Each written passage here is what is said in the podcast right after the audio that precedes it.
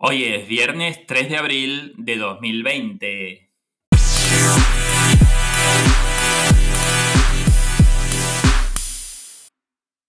Esto es Bits de Filosofía.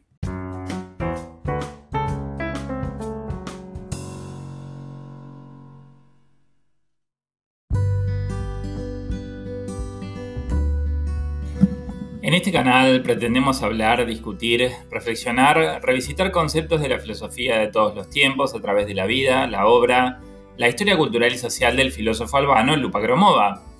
En el episodio anterior contamos un poco más sobre la vida del futuro filósofo en Tirana y de su primer trabajo en una algodonera que lo acercaría a amistades muy especiales.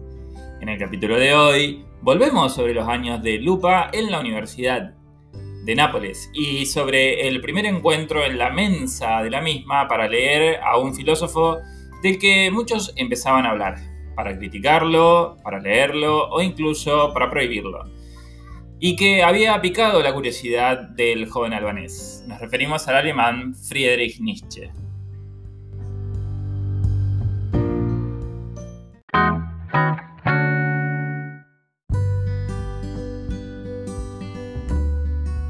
Nápoles, Lupa Gromova vivía en una pensión de la vía Incoronata, a 20 minutos caminando de la Universidad Federico II y a 400 metros del puerto y la bahía de la ciudad. El joven albano pagaba por una pieza un precio muy módico, ya que el hospedaje elegido tenía todas las características de una fonda. Algo no solo simple, sino más bien descuidado y sin ningún gusto por el orden y la limpieza. Lo mejor de la residencia era, por un lado, la cercanía a la universidad, gracias a lo cual Lupa no debía pagar transporte público, y por el otro, la cercanía a lo más bello de Nápoles, la bahía y el Golfo, junto con el mar Tirreno. Algunos domingos, después de comer algo ligero al mediodía, Gromova había agarrado la costumbre de salir a caminar por la costa. El mar había sido un descubrimiento importante en su vida, pues sentía que al pasearse frente a él no solo le inspiraba la inteligencia, sino que además le levantaba el ánimo, que hackeado por la soledad muchas veces le jugaba una mala pasada.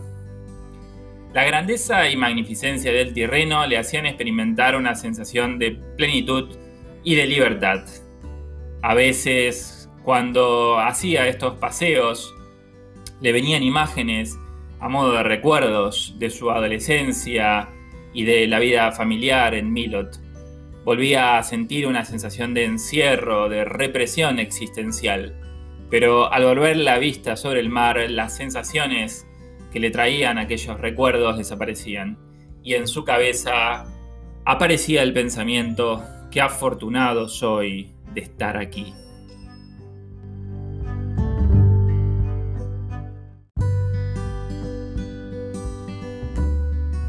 En septiembre, al comienzo del curso, el clima se volvía moderado y los días continuaban brillantes en el sur de Italia mayormente.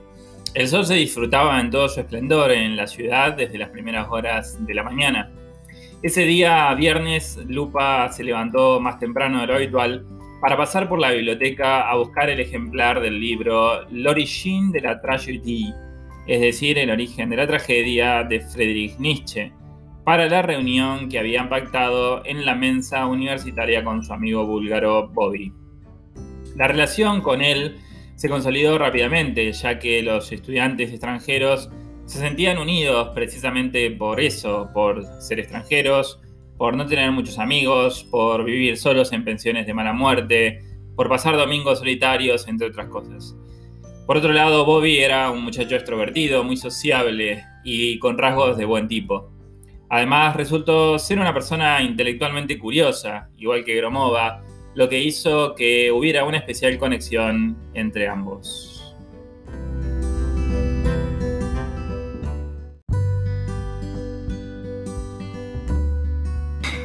Al llegar a la mensa universitaria, Lupa pidió un café, abrió el libro y leyó la primera página del primer capítulo del libro de Nietzsche.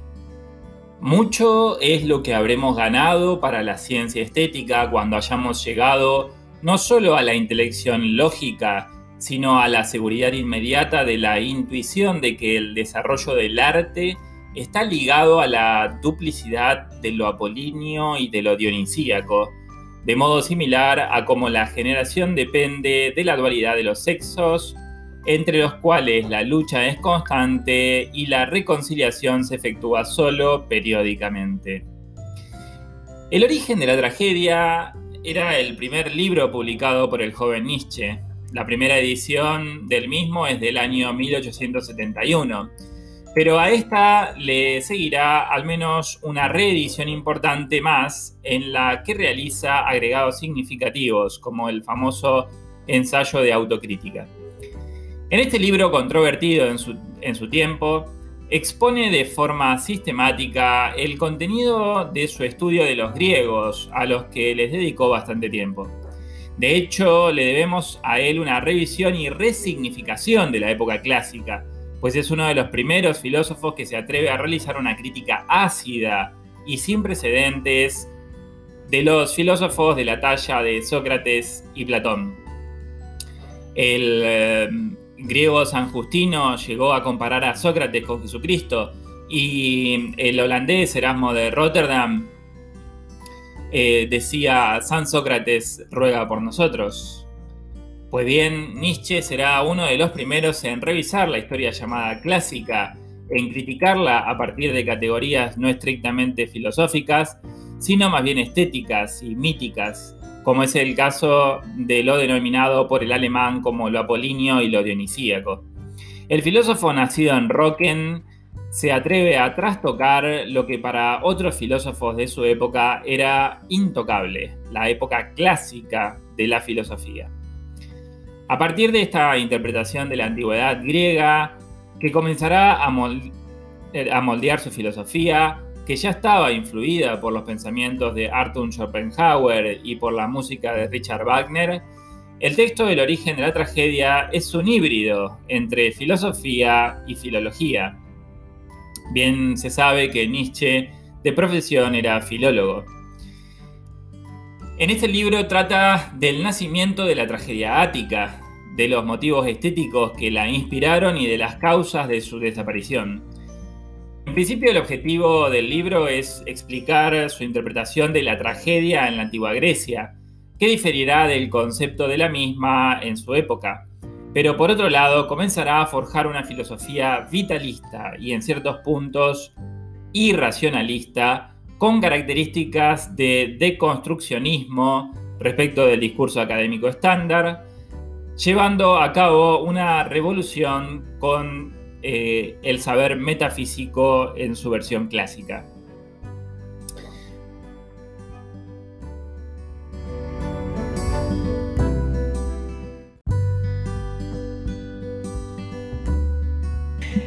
Lupa Gromova bebía su café italiano fuerte y amargo, mientras leía sentado en una mesa sencilla del bar universitario. De repente sintió un golpecito en la espalda. Joven giró su cabeza y vio a Bobby junto a una muchacha. Lupa se sorprendió doblemente. Chao, Bobby, dijo balbuciente. Chao, Lupa. Te presento a Beatrice, respondió el búlgaro. Piacere, Beatrice, dijo Lupa, visiblemente pasmado. Ley, eh, preguntó tímidamente Gromova. Ella es mi amiga, dijo Bobby, a lo que siguió un silencio un tanto incómodo. Lupa volvió a mirar a la joven y la encontró un tanto voluptuosa, bonita, ciertamente, pero con atributos exuberantes. Por favor, asiento, dijo Lupa. ¿Qué les pido? Yo estoy tomando café. Café para mí, dijo la chica todavía algo introvertida. Sí, café para todos, dijo Bobby. El búlgaro nunca comentó que vendría acompañado, y mucho menos por una mujer. Las mujeres en los años 20 todavía no tenían permitido estudiar en la universidad. Las más acomodadas terminaban con un título secundario de maestra normal y podían dictar clases mayormente en instituciones educativas de nivel primario. Y ese era el caso de Beatrice, que además era hija de la casera a quien le alquilaba la habitación Bobby. De ahí la relación que, según el amigo de Lupa, era de amistad. Algo que el albanés no terminó de creer. Una chica joven no salía sola de su casa con un amigo. ¿Has leído a Nietzsche? le preguntó Lupa a Beatrice para terminar de romper el hielo. No, pero estoy ávida de conocer su filosofía. Un profesor me habló mucho de él, explicó la atractiva mujer. Claramente, dijo Bobby. Magnífico, dijo Lupa nuevamente entre asombrado y curioso. Pues he conseguido L'origine de la tragédie, el primer libro del filósofo Tedesco, comentó el albano. ¿Les parece que comencemos entonces? Naturalmente, asintió Beatrice. Bobby se encargó esa mañana de traducirle el francés a la joven que naturalmente no lo hablaba. Pasaron muy rápidas dos horas, entre lectura y algún comentario suelto, hasta que llegaron al siguiente pasaje. Pues la periferia del círculo de la ciencia tiene infinitos puntos, y mientras aún no es posible prever en modo alguno cómo se podría alguna vez medir completamente el círculo, el hombre noble y dotado tropieza de manera inevitable ya antes de llegar a la mitad de su existencia con tales puntos límites de la periferia, donde su mirada queda fija en lo imposible de esclarecer. Cuando aquí ve, para su espanto, que llegada a estos límites, la lógica se enrosca sobre sí misma y acaba por morderse la cola.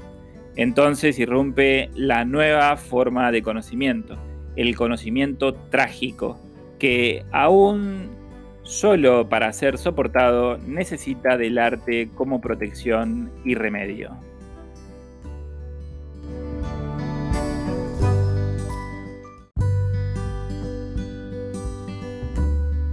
El planteo originario de Nietzsche, que naturalmente irá profundizando hasta la exageración, pasará por generar un conocimiento opuesto a la lógica socrática, propia de la filosofía occidental, que para él será el conocimiento trágico, propio de la estética y del arte donde se plasmaba un saber que va más allá de la pretensión de verdad. Comenzará así algo que durante el siglo XX se profundizará, la separación entre filosofía y arte, lógica y estética, razón apolínea y voluntad dionisíaca. Pues hasta aquí llegamos hoy, cortó con los ojos algo cansado Lupa. Bravo, dijo Bobby, y Beatrice sonrió satisfecha. Los tres amigos habían disfrutado de una mañana bellísima. Aquella noche a Lupa le costó conciliar el sueño. Al joven albanés le impedía dormirse una pregunta que no podía sacarse de la cabeza. ¿Qué clase de chica puede ser una a la que le interesa Nietzsche? Lupa, como todos los hombres de su época, entendía que las mujeres estaban totalmente relegadas de la vida académica y que muchas de ellas no podían tener eh, interés por lo intelectual.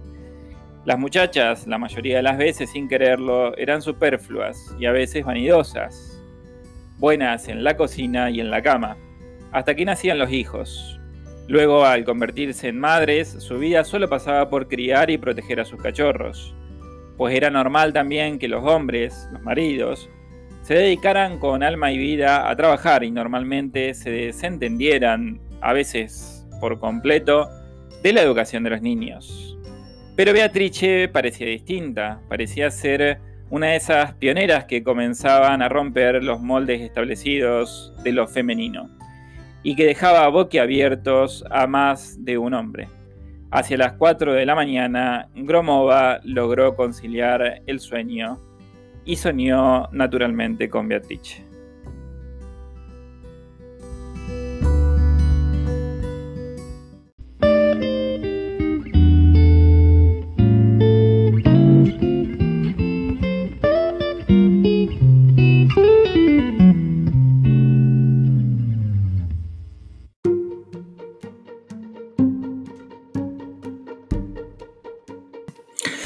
Hasta aquí otro capítulo de la historia de Lupagromova, el filósofo maldito.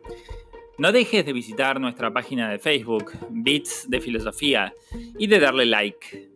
Allí actualizamos todos los viernes esta historia de vida, de drama, de alegrías y por supuesto también de filosofía. Además de en anchor.fm nos encuentras en Spotify como Beats de Filosofía, también en iTunes, en Twitter como arroba jpviola y en Instagram como arroba jpv1978. Por último, si te gusta mucho nuestro programa, también puedes hacerte nuestro micromecenas en patreon.com, donde nos encuentras como Beats de Filosofía.